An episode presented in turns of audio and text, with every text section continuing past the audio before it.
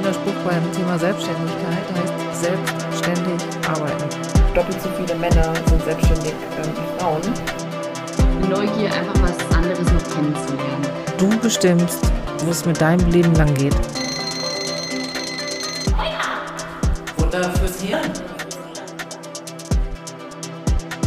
Hallo und herzlich willkommen zu einer neuen Folge unseres Podcasts Wake Up Futter fürs Hirn. Ich bin Lena. Und ich bin Perdita. In der heutigen Folge schauen wir uns mal einen beruflichen Weg an, der in Deutschland, ich sage jetzt mal eher die Ausnahme als die Regel ist.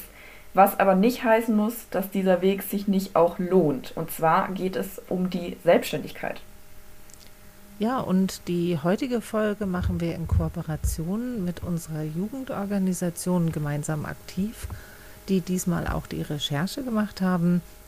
Die haben sich nämlich die letzten Monate die Gedanken gemacht, wie können wir junge Leute bei der beruflichen Orientierung unterstützen und sind dabei drauf gekommen, dass das Thema Selbstständigkeit bei der beruflichen Orientierung von jungen Menschen eigentlich fast überhaupt keine Rolle spielt.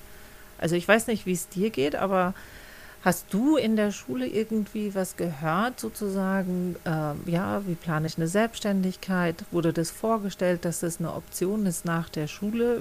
Du bist ja ein bisschen weniger lange aus der Schule als ich. Kam das bei dir in der Schule vor?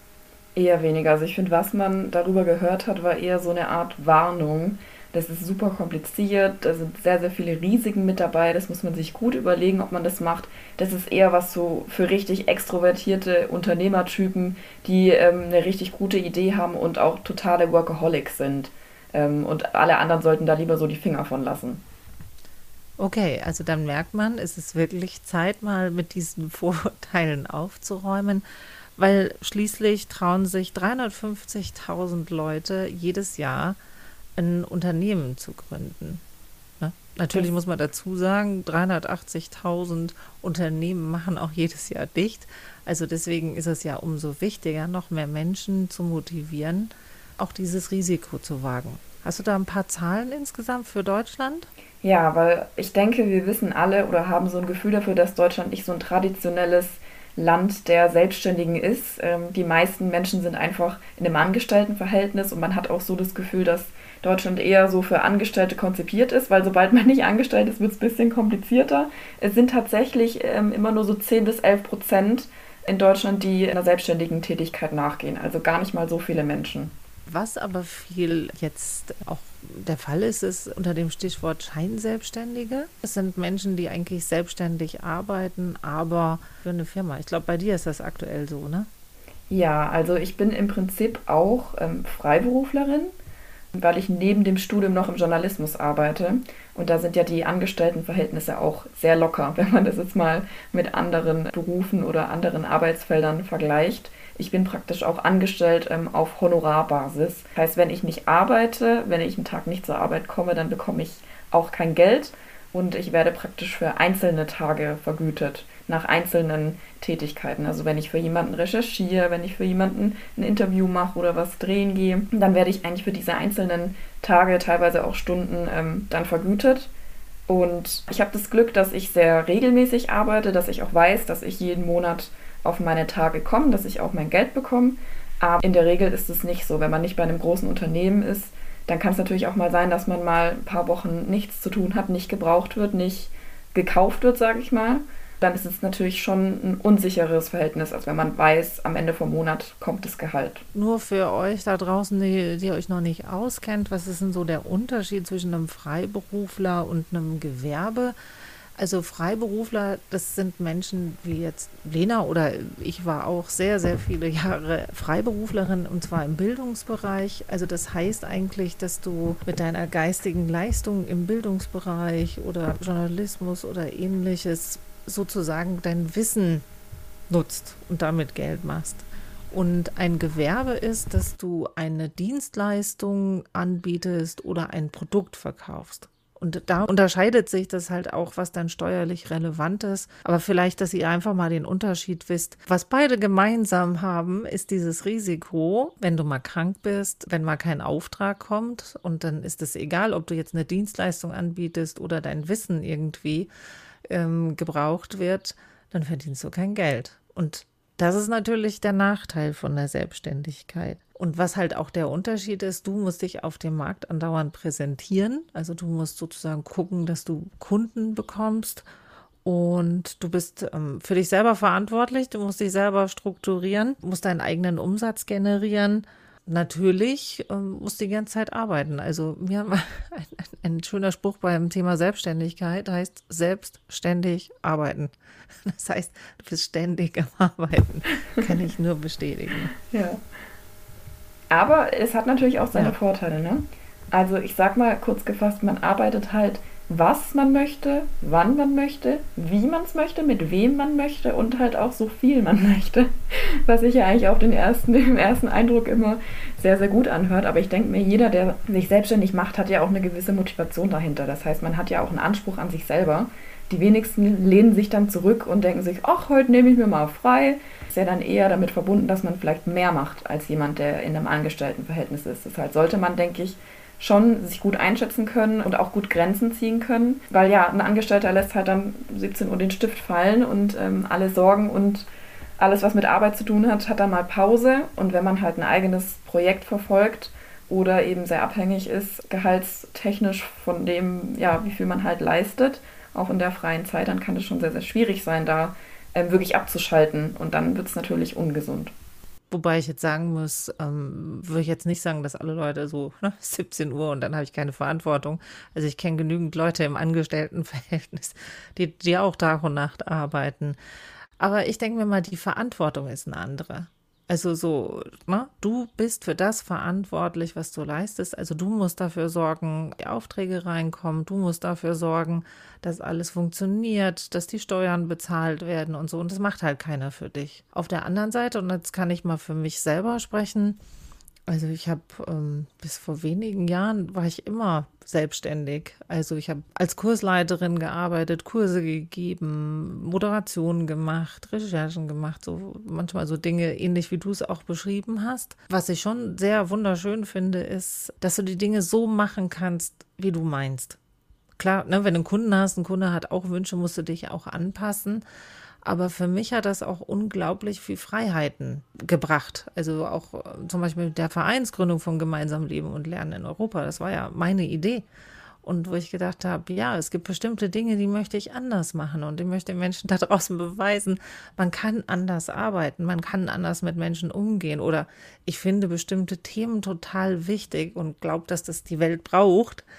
Und glaube, da unterscheide ich mich nicht großartig anders als jemand, der jetzt eine Dienstleistung macht oder ähnliches. Also gut, bei mir war jetzt die Gewinnorientierung nicht so das Relevante. Wobei am Ende des Tages ne, musst du auch deine Rechnungen bezahlen. Und was ich sagen muss, was für mich schon am Anfang hart war, war ähm, Krankenversicherung.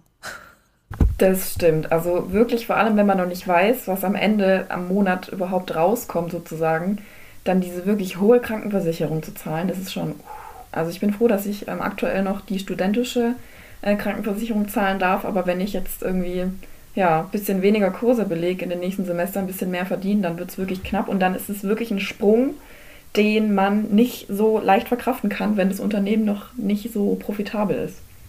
Zum Beispiel war es bei mir, dass ich dann wirklich in Teilzeit gearbeitet habe und in der anderen Teilzeit sozusagen das alles aufgebaut habe.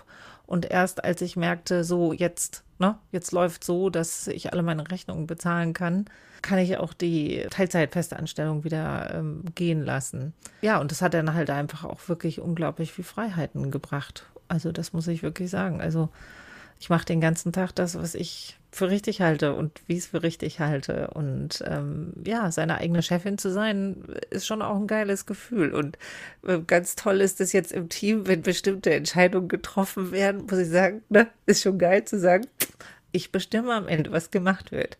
Also, das, also ist schon auch wirklich, wirklich toll. Und aber ich glaube, man muss schon für sich ein bisschen abwägen, wie risikofreudig bin ich. Und da finde ich ganz interessant, dass ähm, Frauen da schon ein bisschen anders gründen als, als Män Männer, glaube ich. Ja, ist auch tatsächlich in Zahlen so belegt. Also allein mal die Quote von Selbstständigen beträgt bei Männern 11,7 Prozent und bei Frauen 6,6 Prozent. Die Zahlen sind jetzt aus dem Jahr 2019, also nicht die aktuellsten. Ähm, aber das Verhältnis wird ja noch ungefähr gleich sein. Ich meine, es ist ja eine Verdopplung. Doppelt so viele Männer sind selbstständig ähm, wie Frauen. Und was auch interessant ist, ist, dass Frauen vor allem im Nebenerwerb gründen sozusagen. Also sie machen eher so kleinere Sachen in Teilzeit und gehen nicht so all in, sage ich jetzt mal. Ja, also kann ich jetzt selber bestätigen. Also für mich war immer wichtig, zur Not kann ich alle Rechnungen bezahlen. Ne? Und das war schon gut, dass ich da wirklich diese 15 Stunden hatte, wo ich wusste, das ist safe ein Einkommen und wo auch so grundlegenden Sachen so ein bisschen versichert waren und ein bisschen was in die Rentenversicherung reingeht.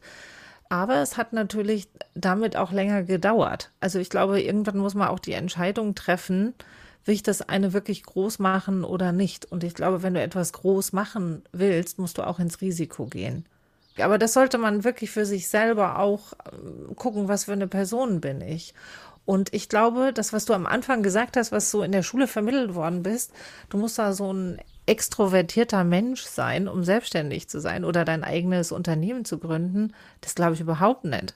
Also das kommt wirklich drauf an, was hast du für eine Dienstleistung im Blick oder was willst du produzieren oder was willst du erstellen oder mit welchem Know-how gehst du raus in die Welt? Also ich glaube jetzt zum Beispiel Bill Gates, glaube ich, war jetzt nicht so der extrovertierteste Mensch der Welt, aber den, den hat eine Idee beseelt und wollte das unbedingt machen.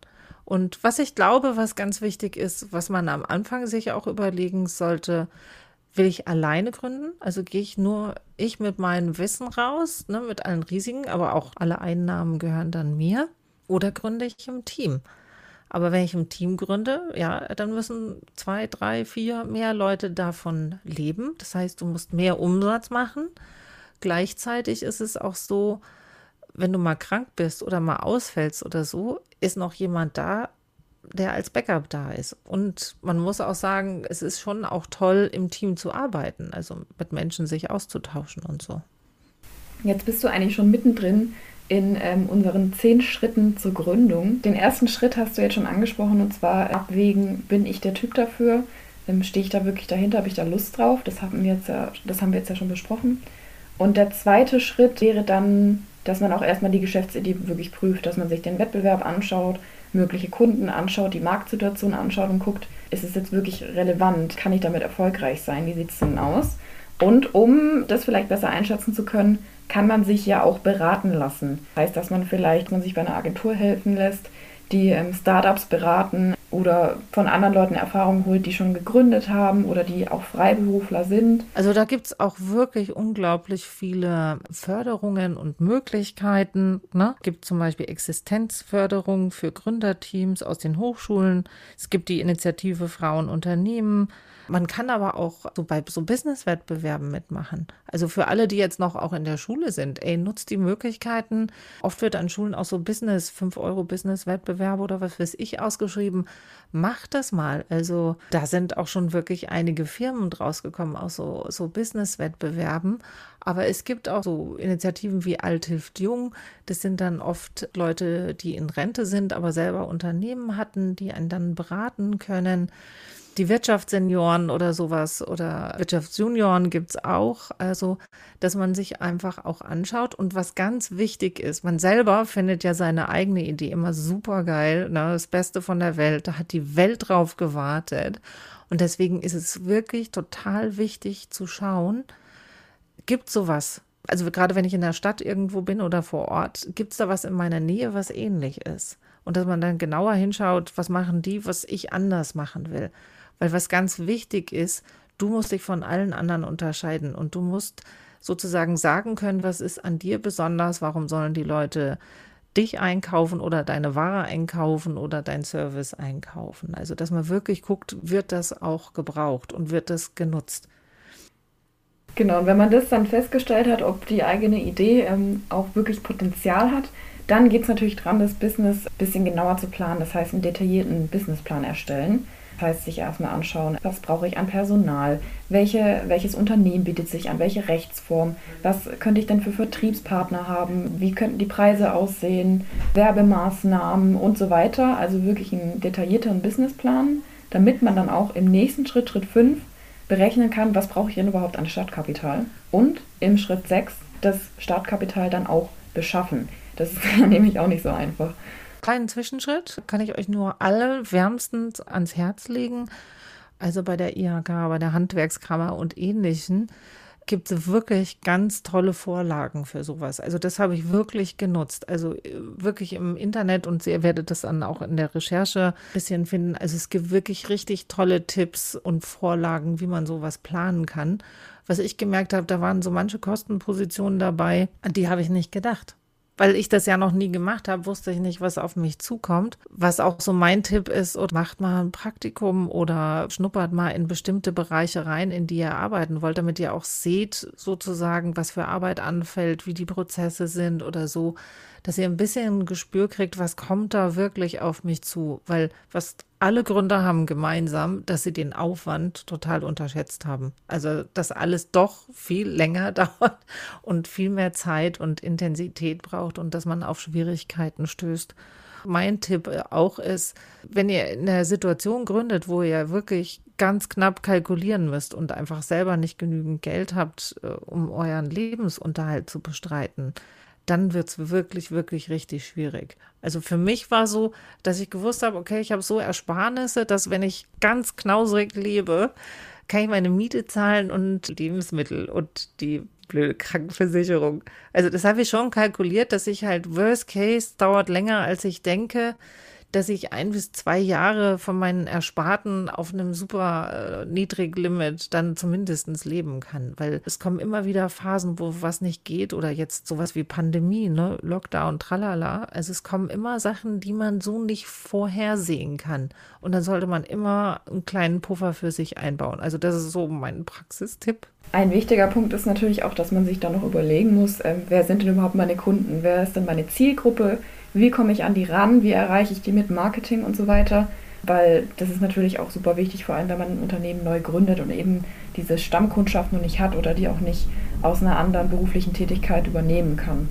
Dann ist es natürlich auch noch ganz wichtig, je nachdem, was für ein Unternehmen oder in welcher Art von Selbstständigkeit du dich begibst, musst du dich natürlich auch anmelden. Also zum Beispiel als Gewerbetreibender, also wenn du irgendwas verkaufst, dann musst du das beim Gewerbeamt und beim, als Freiberufler musst du dich zum Beispiel als fin beim Finanzamt melden. Und da wird dann einfach auch geprüft, in welche Art äh, von steuerlichen Pflichten kommst du rein und was musst du wie machen.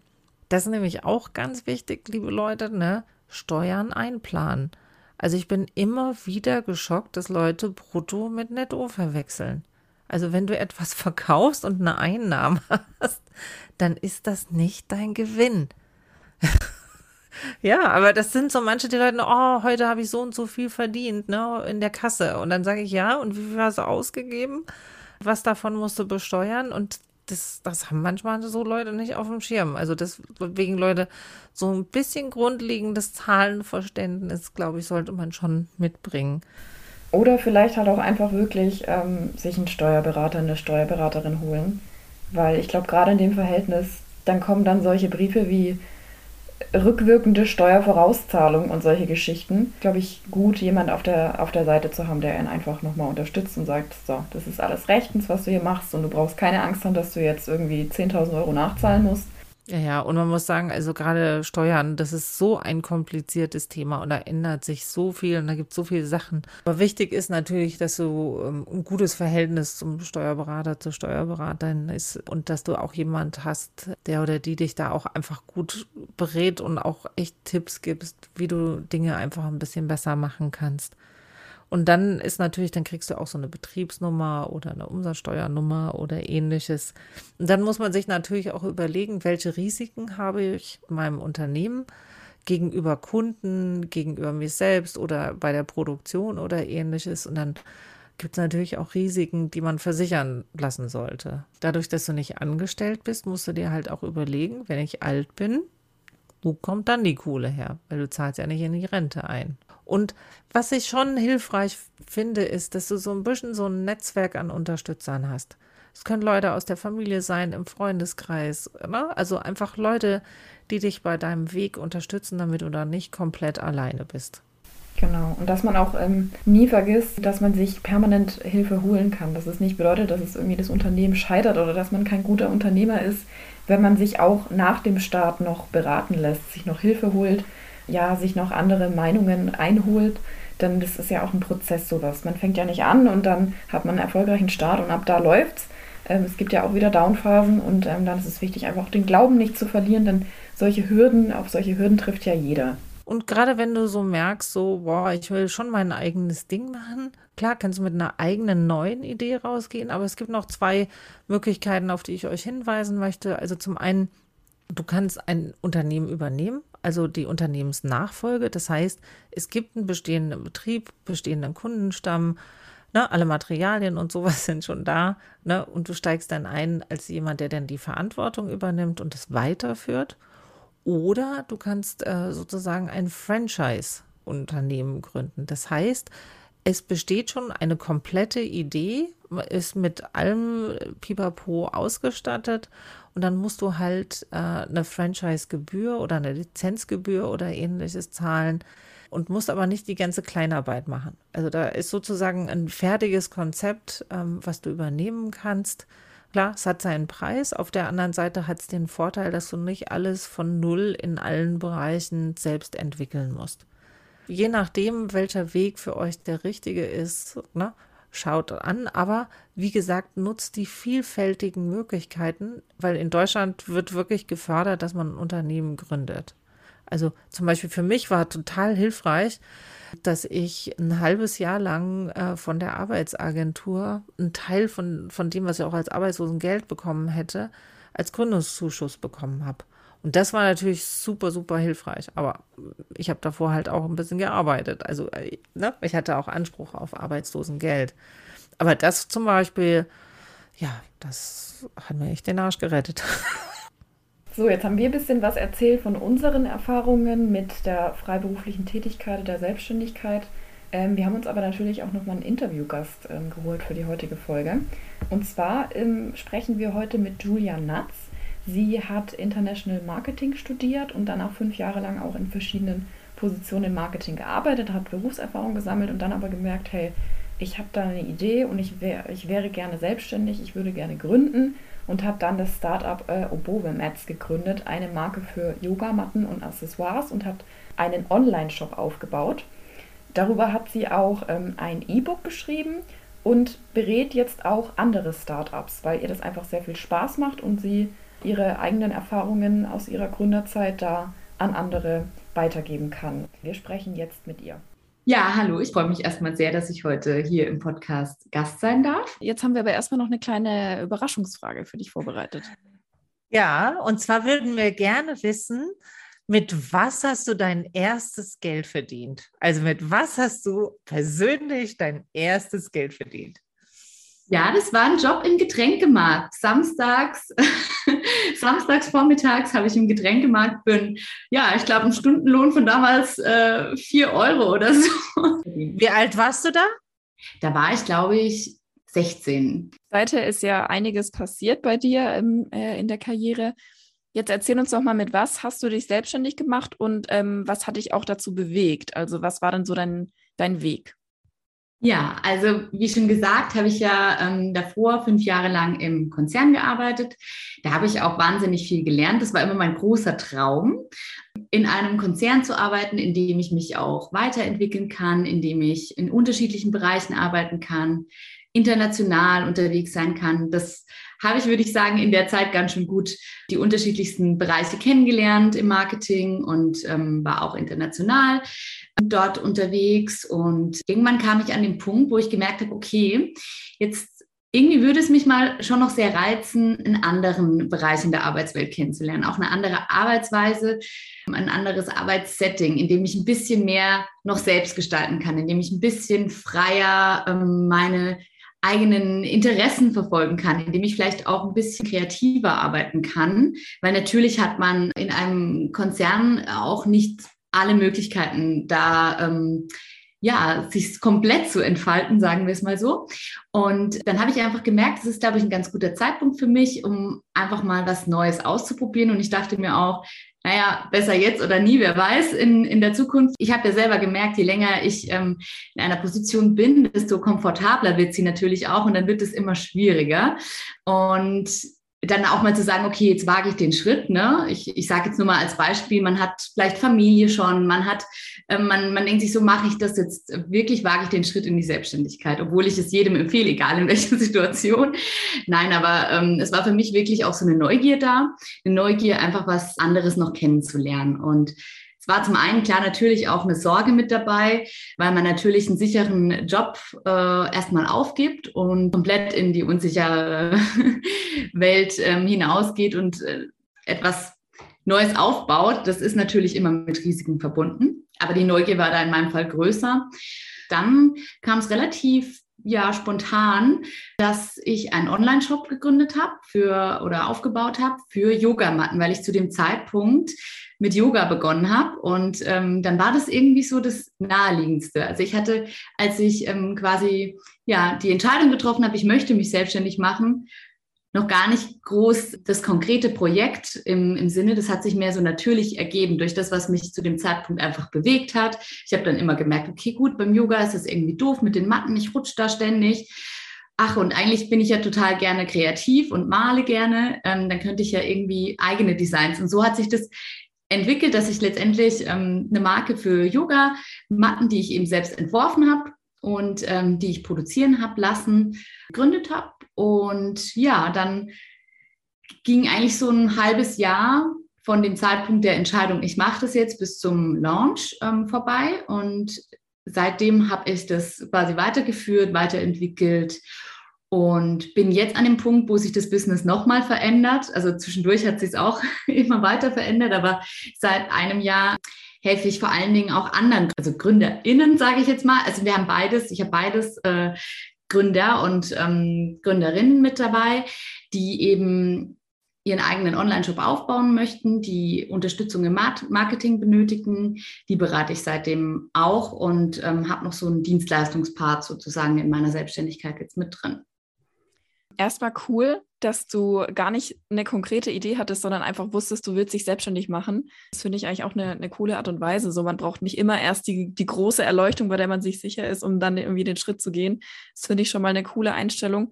Weil du jetzt gesagt hast, du hast dich dann auch entschlossen, anderen zu helfen. Was treibt dich denn da an oder was gibt dir das? Ja, das war nämlich tatsächlich für mich so ein Punkt. Ich habe natürlich gemerkt, was sich bei mir ziemlich schnell verändert hat, war, dass ich ähm, keine, kein richtiges kollegiales Umfeld mehr ähm, hatte in der Selbstständigkeit. Ich war da schon ein bisschen allein auf weiter Flur, weil, naja, du triffst die Entscheidungen allein, du ähm, bist erstmal da schon eher ähm, so der Einzelkämpfer, zumindest in meinem Fall, es gibt ja auch viele, die im Team gründen, da ist es natürlich was anderes, aber bei mir war es schon so, dass ich gemerkt habe, ich, ich mag diesen Kontakt mit Menschen natürlich gerne, das macht mir auch ähm, Spaß und das gibt mir auch ganz viel. Es fällt mir manchmal auch viel leichter, anderen einen Ratschlag oder einen Tipp zu geben, wie mir selbst. Und dann kam das natürlich, weil einfach auch Leute auf mich zukamen und sagen, hey, du hast das da ähm, begründet, du hast deinen Online-Shop, wie funktioniert denn das? Und wie, wie macht man denn das? Und kannst du mir da weiterhelfen? Und da habe ich richtig gemerkt, dass mich das total erfreut, weil ich einfach was gelernt habe, das ich nun weitergeben kann. Und ähm, dass ich auch durch meine, ja, mein, mein Studium und meine Arbeitserfahrung im Marketing, da habe ich einfach gemerkt, ich kann das jetzt richtig anwenden und ich kann damit anderen in der Beratung eben weiterhelfen. Und es motiviert mich natürlich auch sehr, weil ich denke, es ist nichts Schöneres, wenn man dann sieht, wie sich andere Personen entwickeln und wie sie sich dadurch in eigenen Traum vielleicht ähm, aufbauen und ermöglichen können. Ja, also das ist so das, was mich dabei nochmal, das gibt mir echt nochmal so eine eigene Motivation, ja, und macht sehr viel Spaß einfach. Jetzt hast ja. du ja in deiner, seit deiner Gründerzeit ja bestimmt auch ähm, schwierige Phasen durchgemacht, vielleicht mal ein paar Hürden erreicht oder ein paar Schwierigkeiten erlebt. Gibt es was, was dich aktuell umtreibt oder gibt es was aus der Vergangenheit? Weil es gibt ja natürlich auch immer Risiken und Schwierigkeiten beim Gründen. Ja, genau. Also tatsächlich war natürlich die, ich glaube, für viele, natürlich für viele im Bereich die Corona-Pandemie und jetzt natürlich noch mit dem Ukraine-Krieg, die hat gerade im Bereich ähm, Produktion, Logistik extreme Herausforderungen mit sich gebracht, was es für mich dahingehend ähm, schon auch schwieriger gemacht hat. Und so habe ich zum Beispiel irgendwann jetzt die Entscheidung getroffen, ich werde derzeit erstmal keine weitere Ware nachbestellen, weil einfach die Kosten sind so explodiert und ich kann das nicht mehr guten Gewissens ähm, nachproduzieren lassen, weil die Kosten einfach so immens gestiegen sind, dass es für mich echt schwierig ist in der aktuellen Konstellation, ähm, dass ich einfach nach einem anderen Weg suchen muss. Und das, äh, das ist so bei mir immer das Mantra, das ich auch ähm, so bewahre. Ich mache nichts, wo ich mich nicht selber dabei hundertprozentig wohlfühle. Das mag dann manchmal bedeuten, dass es vielleicht langsamer vorangeht. Also wenn man noch risikobereiter ist, dann würde man den Schritt vielleicht gehen, würde sich einen Kredit eben holen oder würde irgendwie andere Quellen anzapfen. Ähm, ich habe nur für mich gemerkt, also weil du auch eben meintest, dass ich mich halt auch irgendwas, das einem vielleicht ähm, ja Sorgen bereitet oder so, da ist es bei mir eigentlich dadurch, dass ich diese Entscheidungen versuche immer ziemlich reflektiert und bewusst zu treffen, dass ich mich einfach dabei wohlfühle. Natürlich tritt man aus der Komfortzone heraus. Also man muss natürlich gewisse Risiken eingehen, das auf jeden Fall. Aber wenn ich ähm, dann, also damit für mich okay bin und es in meinem Rahmen ist, dann so habe ich das für mich irgendwie eingeordnet, weil ja, ich glaube, da gibt es natürlich unterschiedliche Persönlichkeiten auch, die auch mehr bereit sind, mehr Risiko eingehen. Ähm, für mich war es immer so, ich habe so gemerkt, ich brauche so diese Stückchen Stück für Stück so eine kleine Steigerung und dann wird man mit jedem Part auch selbstsicherer und trifft auch mehr risikoreichere Entscheidungen. Aber ich habe für mich gemerkt, ich muss selber erstmal die Learnings sammeln und das einfach so Stück für Stück. Damit sind wir auch bei unserer letzten Frage. Was würdest du Leuten raten, die so mit der Idee spielen, oh, Selbstständigkeit, wäre das was für mich? Was denkst du, ähm, sollte man auf alle Fälle vielleicht vor allem auch als Persönlichkeit mitbringen, um den Schritt in die Selbstständigkeit, ne, ins eigene Unternehmen zu wagen? Ja, also ich, ich habe natürlich jetzt auch in den letzten Jahren dazu einige Learnings gesammelt und bei mir war das wirklich aus so einer reinen, ähm, ich, ich möchte es kennenlernen, ich möchte es ausprobieren und ich glaube, ich habe manchmal das Gefühl, dass die Selbstständigkeit gerade auf Social Media auch sehr gehypt wird, so in den letzten Jahren, das Gründen, Start-up und das ist alles eine ganz tolle Welt. Ne? Also da muss man auch ganz ehrlich sein, das ist auch mit viel harter Arbeit verbunden und ähm, es ist natürlich nicht leicht und aber man lernt eben wahnsinnig ich würde immer erstmal versuchen, rückblickend auch zu sagen, okay, gut, ich ähm, habe vielleicht einen Job, in dem kann ich vielleicht gerade so ein bisschen ähm, die Wochenenden nutzen, die Feiertage. Ich kann vielleicht auch mal sagen, okay, ich mache, ähm, reduziere meine Stunden und fange es mal teilzeitmäßig an, um es einfach mal auszutesten. Ist das was für mich?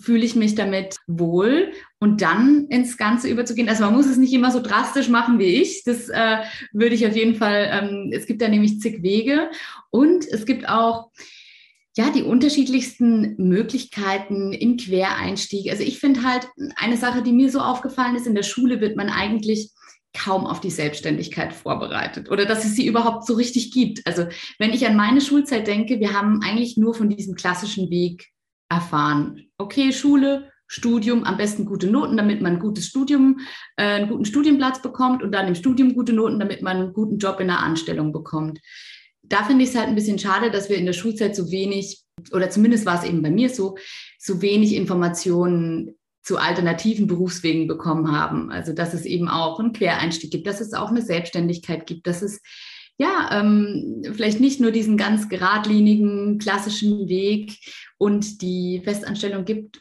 Das wünsche ich mir auf jeden Fall auch so ein bisschen, dass sich das vielleicht ändert. Und das merkt man ja auch schon, dass so ein bisschen mehr ähm, ja, Transparenz da reinkommt und dass auch eben mehr Frauen an den Punkt kommen, wo sie sagen, ich möchte gründen oder ich möchte mich selbstständig machen, weil da habe ich das Gefühl, das kenne ich ja auch von mir selbst, dass da noch mehr ähm, ja, Zweifel vielleicht und ähm, äh, im Spiel sind oder dass man, ich meine, es ist ja auch, es gibt ja zig Studien oder Zahlen, die das auch zeigen, dass einfach viel weniger Frauen gründen oder sich selbstständig machen wie Männer. Und ich glaube, da ist einfach dieser Sicherheitsgedanke immer noch so groß. Aber ich habe für mich auch gelernt, ich habe mir immer gedacht, wenn ich gemerkt habe, oh, jetzt kommen wieder die Zweifel hoch und jetzt kommen wieder so, hm, ja, Gedanken, ach, funktioniert das alles? Ich könnte ja rein theoretisch jederzeit wieder in einen anderen Job zurück, in eine Anstellung. Und ich finde, das kann man sich auch immer im Kopf bewahren und dann auch einfach mal einen Schritt wagen. Also man lernt nur dazu eigentlich. Man erweitert seinen Erfahrungsschatz. Sag vielleicht noch mal ähm, abschließend so drei Eigenschaften, die jemand auf alle Fälle mitbringen sollte, wenn er oder sie gründen möchte? Ja, ich glaube, zunächst ist es super wichtig, dass man ähm, sich selber einfach gut mit sich auseinandersetzen kann, reflektieren kann, sich immer wieder hinsetzt und fragt, so, okay, passt es jetzt noch für mich? Das ähm, fühle ich mich hiermit wohl. Das ist einfach, finde ich, was super Wichtiges, weil wenn man selbstständig ist, muss man sich ständig weiterentwickeln. Und da gehört für mich so ein ähm, Hinterfragen können, auch ähm, ja, äh, so ein Verständnis, ein Selbstverständnis irgendwo damit dazu. Ja, auch die Empathie natürlich, weil, also die kann man ja auch gegenüber sich selbst haben. Und äh, das würde ich sagen, ist da auf jeden Fall ein wichtiger Faktor es gibt so unterschiedliche Leute, die selbstständig sind. Und ich, ich, ich würde sagen, es gibt nicht nur diesen einen Gründertyp, weil ich finde, was man oft sieht, ist, dass es dann so ganz extrovertierte Personen sind, die da auf der Bühne stehen und pitchen. Und ich muss sagen, ich habe mich damit nie identifiziert, weil ich war ja eher immer so ein bisschen ruhiger, zurückhaltender, wie ich schon erzählt habe, auch mit Risiko eher vorsichtiger. Und ich finde, es gibt beide Wege äh, äh, oder mehrere Wege. Ähm, deswegen würde ich sagen, es gibt sogar nicht so diese eine Persönlichkeit oder diese bestimmten Persönlichkeitsmerkmale, die es braucht. Also man muss sich halt, man muss ein bisschen Hartnäckigkeit gehört natürlich auch dazu. Also das würde ich auf jeden Fall schon sagen. Ein bisschen Disziplin auch, weil, naja, man hat erstmal keinen Chef mehr, man muss sich dann selber hinsetzen man muss sich selber immer wieder neue Ziele setzen und Feedback bekommt man im Zweifel vielleicht auch nicht direkt und dann ja, ist man, man muss sich immer selber motivieren und ja, Ziele stecken, damit man da auch sich weiterentwickeln kann. Also ich glaube, so eine Grundbereitschaft auch, sich weiterzuentwickeln und auch mal, wenn man merkt, okay, da kommt jetzt irgendwas, funktioniert nicht so wie, ge, wie erwartet, dann auch nicht sofort aufgeben, sondern weitermachen, andere Alternativen suchen und ähm, ja, flexibel bleiben. Das ist auf jeden Fall schon wichtig. Also Flexibilität. Ja gehört. Ja, also wir danken dir für dieses tolle Gespräch und ich glaube, dass du sicher auch dazu beigetragen hast, äh, dass der ein oder die andere jetzt mal darüber nachdenkt, hey, wäre das nicht doch was für mich? Und wenn wir da jemanden zu inspiriert haben, war das jetzt wundervoll. Vielen Dank für das tolle Gespräch. Schön, es freut mich. Danke ebenfalls. Dann, äh, liebe Lena, was möchtest du unseren Zuhörerinnen und Zuhörern gerne ins Hirn tackern, was jetzt Selbstständigkeit angeht? Also was mir eigentlich sehr wichtig ist, ähm, dass man das nicht von Anfang an abschreibt, weil man da gewisse Bilder oder Voraussetzungen im Kopf hat, was für eine Art Person man sein muss und dass es immer super unsicher sein muss und dass man damit kein Geld verdienen kann und die Risiken zu hoch sind. Also vieles, was man eben so ja, mitgegeben bekommt. Äh, natürlich sollte man es nicht unterschätzen, aber wenn man die Möglichkeit hat, die finanziellen Mittel dazu hat, äh, die Zeit dafür hat, dann sollte man, wenn man das möchte, das wirklich einfach ausprobieren. Also ich habe auch lange mit mir gerungen, ob ich diesen Weg wirklich einschlagen will mit dem Journalismus, weil ähm, ja die Arbeitsanstellung ja alles andere als sicher ist. Aber ähm, ich hätte mir niemals erträumen lassen, dass ich jetzt in meiner jetzigen Situation als Studentin schon so eine sichere und gute Stelle habe, wo ich auch wirklich richtig gutes Geld verdiene. Ähm, ich habe meinen Masterabschluss noch nicht. Und wenn man das mal vergleicht mit anderen, die vielleicht schon höhere Abschlüsse haben, schon im Beruf eingestiegen sind, also man kann auch Glück haben, man kann auch ähm, gut Geld damit verdienen, Spaß haben und das Gefühl haben, dass man so, ähm, ja, die Arbeit macht, die einem wirklich Spaß macht sich da einfach nicht abbringen lässt von, von den Risiken und von den Ängsten, die man da hat. Also ich würde es einfach mal probieren, wenn man in der finanziellen Lage dazu ist, ähm, sich da mal ausprobieren zu können, denn ähm, es kann eine richtig, richtig tolle Erfahrung sein. Das kann ich nur bestätigen. Was mir wichtig ist, dass ihr da draußen wisst, es bringt unfassbar viele Vorteile, weil du bestimmst, wo es mit deinem Leben lang geht. Also es ist was sehr Selbstbestimmtes und ich entscheide, wie ich arbeite, was ich mache, mit wem ich zusammenarbeite, welche Ausrichtung ich gehe. Und ja, ich habe da sehr, sehr viel Erfüllung drin gefunden. Und mache das jetzt so, wie ich denke, dass Dinge gemacht werden sollen. Und das macht schon auch unfassbar viel Spaß. So, wir haben natürlich auch heute wieder Challenges für euch. Die erste Challenge ist eigentlich das, was wir jetzt auch gemacht haben. Und zwar findet eine selbstständige Person und unterhaltet euch einfach mit der. Was war ihre Idee? Mit was hat sie sich selbstständig gemacht und warum? Wie geht es ihr damit? Was waren vielleicht Hürden und Schwierigkeiten? Ähm, warum lohnt es sich doch? Ähm, was gibt es einem? Es ist eigentlich immer ganz schön, da die persönlichen Erfahrungen mitzubekommen und jeder hat da seine ganz, ganz persönliche und eigene und immer spannende Geschichte, finde ich. Meine Challenge wäre, überlegt euch, ihr habt 10.000 Euro gespart als Startkapital für euer eigenes Business und überlegt euch mal, was wäre etwas, was ihr unglaublich gerne tun würdet oder wo ihr sagt, Mensch, das gibt es hier nicht, das braucht es eigentlich, das kann ein Service sein, das kann ein Produkt sein. Und spinnt mal die Idee, ich als selbstständige Person, was könnte da rauskommen? Und wenn ihr ein bisschen Übung braucht, dann schaut mal, ob es nicht bei euch in der Umgebung so einen Business-Wettbewerb gibt. Also bei uns heißt der 5-Euro-Business-Wettbewerb von der Hans-Lindner-Stiftung. Oder auch wer an der Uni ist, da gibt es oft auch Business-Wettbewerb. Oder ihr schaut einfach mal, ob in eurer Stadt, ähm, ob es da ein Existenzgründungszentrum gibt. Also die äh, tun einen auch unglaublich unterstützen. Und geht da mal rein, unterhaltet euch mit den Leuten und schaut, was eigentlich bei euch vor Ort schon alles abgeht. Und wenn ihr eure Idee gefunden habt für euer Startup, dann schickt uns eine Mail an wakeup at gemeinsam-in-europa.de oder schreibt uns eine Nachricht auf Instagram oder auf Facebook. So, und die Details zu unserer Recherche findet ihr wie immer auf unserer Website www.futter-fürs-hirn.de. Und dann würden wir uns natürlich auch freuen, wenn ihr in der nächsten Folge wieder einschaltet. Da geht es dann um das Thema CSR, Corporate Social Responsibility. Das bedeutet, wenn Unternehmen auch gesellschaftliche Verantwortung übernehmen wollen. So, und damit sind wir auch schon am Ende unserer Folge. Es bleibt uns nur zu sagen, Tschüss und bleibt wach.